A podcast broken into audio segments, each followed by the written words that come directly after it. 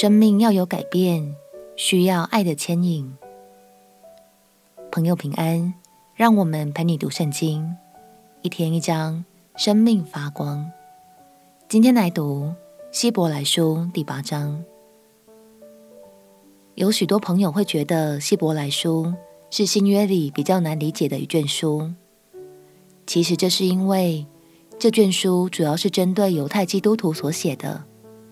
他们从小到大都很熟悉犹太律法和献祭方面的事物，所以读起来会很有感。这一章，作者要呼吁犹太基督徒们一定要加油，继续朝着耶稣前进，不要再回到律法主义里了。因为新立下的约，才是得着生命的唯一途径。让我们一起来读希伯来书第八章。希伯来书第八章，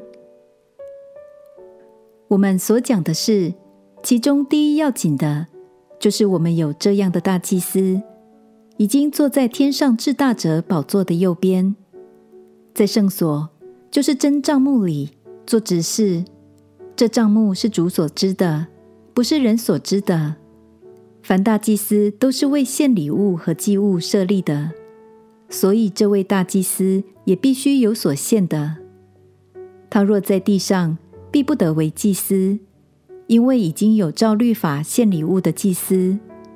他们供奉的是本是天上事的形状和影像，正如摩西将要造帐幕的时候，蒙神警戒他说：“你要谨慎，做各样的物件，都要照着在山上指示你的样式。”如今耶稣所得的职任是更美的，正如他做更美之约的中保。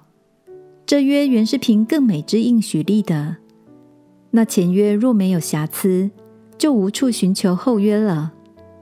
所以主指责他的百姓说：“日子将到，我要与以色列家和犹大家另立新约，不像我拉着他们祖宗的手，领他们出埃及的时候。”与他们所立的约，因为他们不恒心守我的约，我也不理他们。这是主说的。主又说：那些日子以后，我与以色列家所立的约乃是这样：我要将我的律法放在他们里面，写在他们心上。我要做他们的神，他们要做我的子民。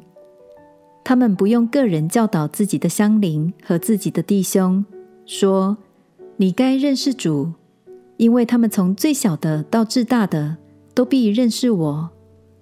我要宽恕他们的不义，不再纪念他们的罪愆。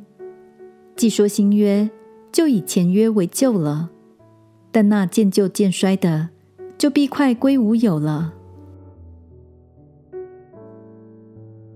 亲爱的朋友。耶稣基督为我们成就了一个更美的约定。这个约定不需再依靠行为，反而是由内而外的，是神要亲自将他的爱放进我们的心里，吸引我们主动跟随，活出美好的生命。让我们彼此鼓励，今天就求圣灵亲自触摸我们和我们每一位家人的心。相信当神的感动进到他们的生活里，他们就必被爱所吸引，走出不再一样的生命轨迹。我们且祷告：亲爱的主耶稣，求你亲自触摸我每一位家人的心，并且以慈爱感动他们，与你越来越靠近。祷告奉耶稣基督的圣名祈求，阿门。祝福你在生活中的每一个时刻里，都能感受到耶稣温暖的爱。陪你读圣经，我们明天见。耶稣爱你，我也爱你。